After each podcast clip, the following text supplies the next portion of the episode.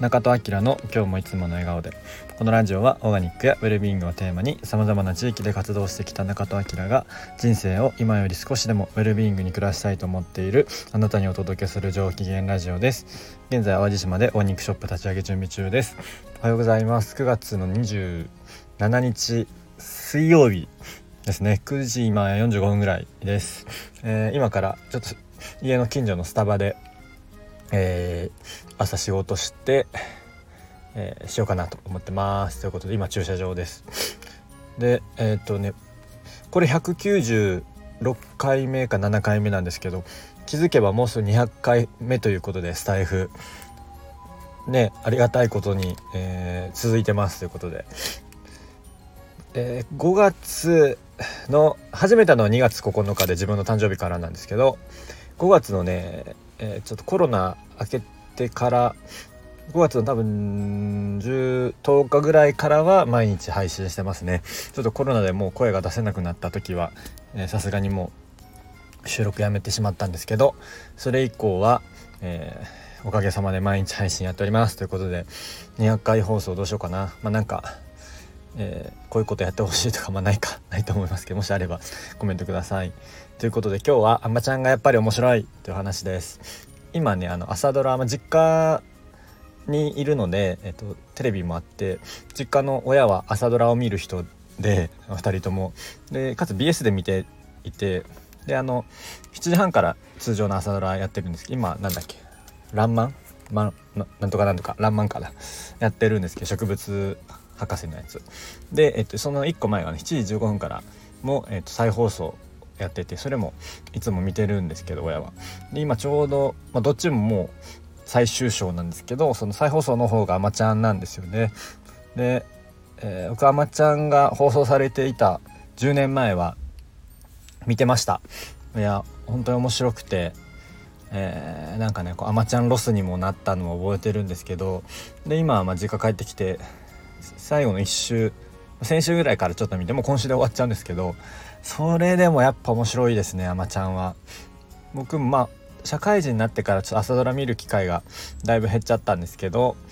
それでも昔はね結構家で見てたりしててでまあ一人暮らしした時も最初テレビある頃は、えー、見た見ていたりしたんですけどまあまちゃんをリアルで見ていた時とかもいや個人的にやっぱあまちゃんが一番面白いですね見た中では。まあ、見てるね。こう数がそんな多くないっていうのはあるんですけど。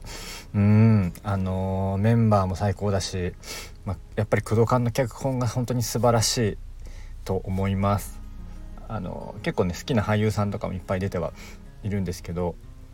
いや是非ね見たことない人は本当見てほしいですね。笑いあり、えー、涙ありっていう。でまあやっぱねその当時は震災起きてえー、2000今多分2013年ぐらいに放送されてたと思うのでまあ、えー、震災起きて23年ぐらいのタイミングだったと思うんですけど、まあ、そういうタイミングもねあって、えー、あれはね三陸の方が岩手県の久慈が、えー、あの舞台になってますけどやっぱそういう復興みたいなところも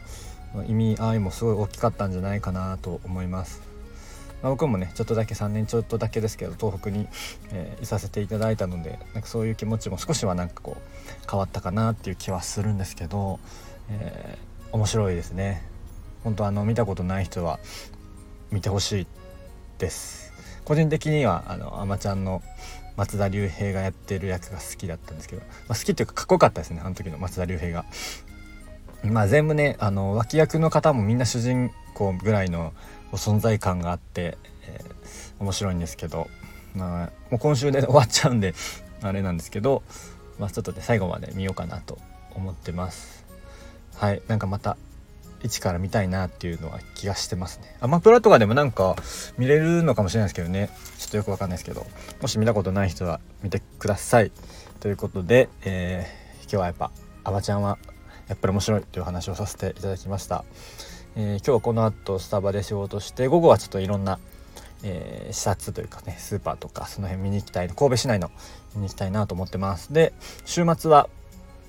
富谷、えーと、宮城県の富谷市でテラマードレジャパンっていうスローフードのイベントがあるので、えー、前日から金土日で、えー、宮城に入ります。そのあとは10月入ったらちょっと淡路に結構、えー、行くと思うので、え、そんな感じで宮城の方会えたら嬉しいです。ということで今日はこの辺りにしたいと思います。今日もこう掲げていつもの笑顔でお過ごしください。じゃあまたね。